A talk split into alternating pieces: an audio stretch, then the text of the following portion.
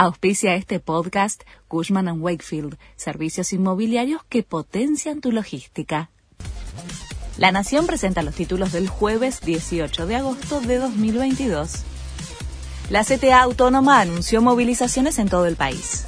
Un día después de la marcha de la CGT, la CTA Autónoma realizará hoy cortes y asambleas en varias provincias para reclamar por un salario universal, aumento del salario mínimo vital y móvil por encima de la inflación y un control intensivo de precios.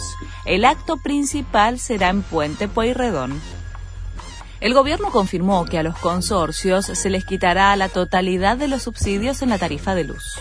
Flavia Rollón, la Secretaría de Energía, explicó que los edificios sufrirán la quita de la asistencia en tres tramos bimestrales. La primera será de 20%, impactará directamente en las expensas. La oposición intentará que se debata hoy en la legislatura porteña el polémico sistema de acarreo de autos.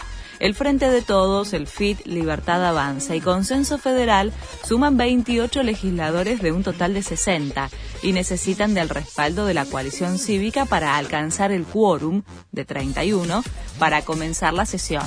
El arco opositor intentará votar en contra de que continúe el sistema que tiene la licitación vencida y prorrogada durante 20 años seguidos aseguran que Sebastián Yatra conquistó a la hija de Mario Ishi, intendente de José Cepaz. Se trata de Mika Ishi, tiene 25 años, estudia licenciatura en nutrición y es modelo. El encuentro con el cantante colombiano se dio en un boliche. Se acercaron un montón de chicas, pero ¿sabes qué?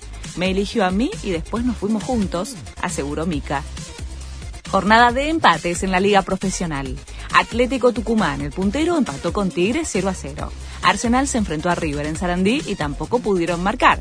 Boca y Rosario Central se llevaron un punto cada uno tras un partido sin goles. El único ganador fue Newell's, que superó a Lanús 2 a 0. Este fue el resumen de Noticias de la Nación.